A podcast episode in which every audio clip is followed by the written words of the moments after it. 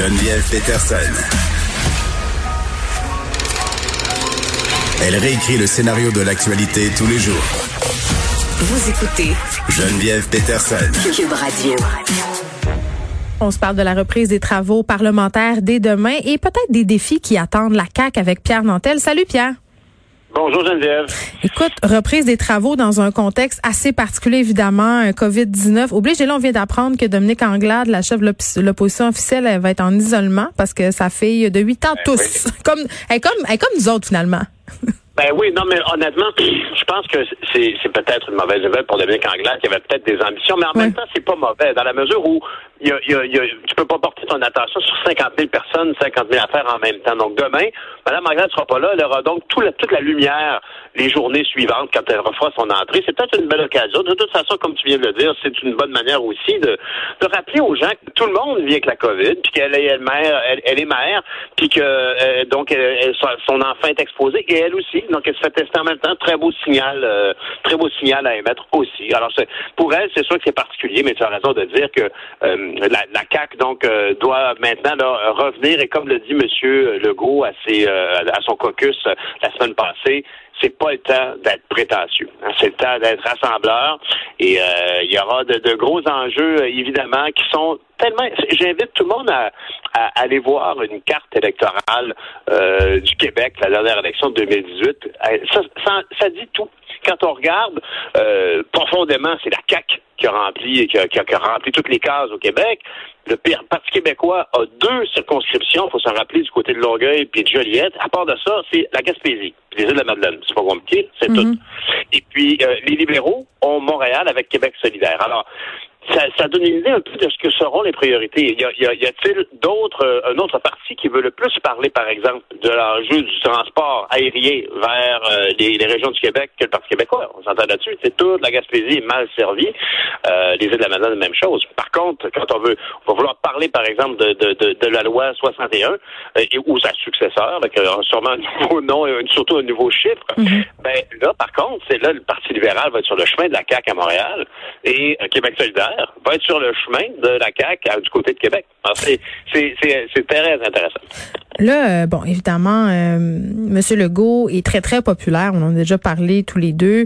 Encore au sommet, hein, selon un sondage léger publié la semaine dernière, quand même 48% euh, des intentions de vote. Mais on n'est plus quand même euh, où on était au début de la crise, là, euh, dans le temps où Legault était quasiment un saint, là. Vraiment, on pouvait rien dire. J'ai l'impression qu'on, euh, surtout si on s'avance dans cette deuxième vague-là, Pierre, on sera peut-être pas si conciliant qu'au printemps dernier. Ben, en tout cas, on a bien vu c'est ce qu'espéraient les militants de Québec solidaire. Hein? Je sais pas si tu as vu ça hier, mais quand même, euh, c'est, c'est, c'est, révélateur, je dirais, peut-être de la jeunesse d'un parti. Parce que tous les de n'importe quel parti diront que les militants euh, sont quand même le moteur même d'un mouvement politique. C'est sûr que tu peux avoir des- une forme de, de- par exemple, François Legault, la CAQ, c'est profondément son idée, il l'a fondée lui-même, mais les, donc les militants peuvent être un petit peu en ligne avec lui, mais du côté de Québec solidaire, ici, moi en tout cas, je me permets, puis je vais me faire pitcher des roches, mais je me permets de dire aux militants de Québec solidaire, je comprends votre vision euh, de, de la joute parlementaire, d'une vision de société, mais essayez de faire pousser des racines dans vos, dans vos circonscriptions, parce que faut toujours se rappeler que n'importe quel parti provincial, fédéral ou municipal d'ailleurs, est fondé sur une association de gens qui ont une vision politique qui partagent. Alors, du- il y a l'association euh, de Québec solidaire dans Maisonneuve, puis il y a l'association péquiste de, de, de dans Maisonneuve. Alors, ces membres-là, allez donc, assurez-vous, je comprends, il y a comme une, une lutte supérieure sur des grands enjeux, répartition de la richesse, par exemple, pour Québec solidaire ou, ou logement social, mais est-ce que les Non, mais gens... là, attends, votre- là, euh, je- oui, je comprends, il y a des, ces, gens, ces enjeux-là, dis-je, Mhm. mais en ce moment, la relance économique, c'est ce qui devrait primer, là. à un moment donné. Euh, ben, je suis d'accord avec toi. C'est pour ça que ce que j'évoque, c'est que quand, quand les membres de Québec solidaire rouspètent parce qu'ils trouvent que leur députation, hein, Gabriel Nadeau-Dubois, Massé, Christine Abri, etc., euh, sont, sont trop conciliants avec le gouvernement du Québec, ben, je me demande s'ils ont une bonne prise de température de leurs citoyens. Parce que t'as beau être Québec solidariste. moi, je suis pour les logements sociaux, là. Je suis pour tout ça, là. C'est juste que là, en ce moment, des problèmes en ce moment qui nous nous préoccupe davantage, tu sais. Oui, remarque entre toi et moi, le logement social, c'est un exemple parfait d'un enjeu sur lequel Québec solidaire devrait surtout pas lâcher le morceau, puisqu'il y, a des, y a des gens qui campent sur la rue Notre-Dame. Oui, puis l'hiver s'en vient. Ben, ça précise, ça va être compliqué, là, pas pour chauffer ça, ces tentes-là. fait que, ultimement, là, mais ce que j'évoque, c'est que quand les militants de Québec solidaire euh, s'impatientent de, de voir un ton trop conciliant mm. dans leurs députés, ben, il faut se rappeler, allez voir les gens dans votre coin. En tant que représentant de tel ou tel parti, si vous parlez au monde dans les circonscriptions, est-ce que vous avez l'impression que les députés représentent bien les intérêts? C'est ça la question. C'est toujours, on a une vision politique, dépendamment des partis, mais parfois, il y a des choses qui sautent aux yeux. Puis au Québec, ben, actuellement, bien évidemment, comme tu dis, c'est la question de la COVID, de la santé publique, puis évidemment la reprise de l'économie qui souffre de cette situation-là. Ben, je sais pas si c'est avec toi que j'en parlais la semaine dernière, là, mais tu à un moment donné, quand tu es élu, tu as promis des affaires, tu avais un plan. Bon, personne ne lit ça, les plans de parti, mais il y en a quand même, tu sais, des axes sur lesquels ils veulent justement euh, pousser à un moment donné, tu te demandes à quel point tu dois avoir une tête de cochon par rapport à ça. Il faut que tu t'adaptes à la situation. Puis là, euh, on a une situation qui s'appelle une pandémie. Et évidemment, ça mérite de revoir peut-être certaines priorités, peut-être certains projets.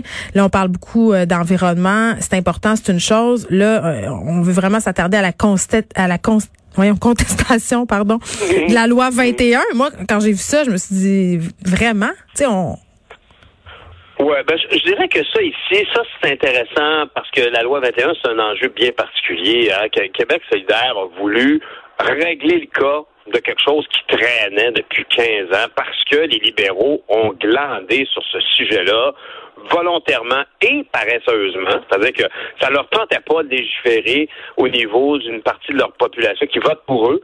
Fait qu'ils ont rien fait. Et honnêtement, c'est une honte, hein, parce que on a, ça a permis toutes sortes d'excès, des abus des, des deux côtés relativement à notre vivre ensemble. Alors, c'est quand même un dossier que la CAQ a voulu régler, mais je pense pas que l'ambition de François Legault, euh, ça a été de placer la loi 21. Son ambition, c'est de pouvoir faire consensus le plus possible pour faire avancer les dossiers dans l'intérêt du plus grand nombre.